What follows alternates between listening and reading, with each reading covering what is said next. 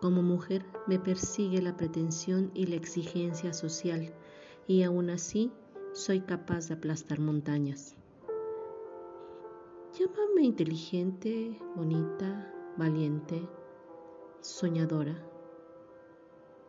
insoportable, irritante, loca.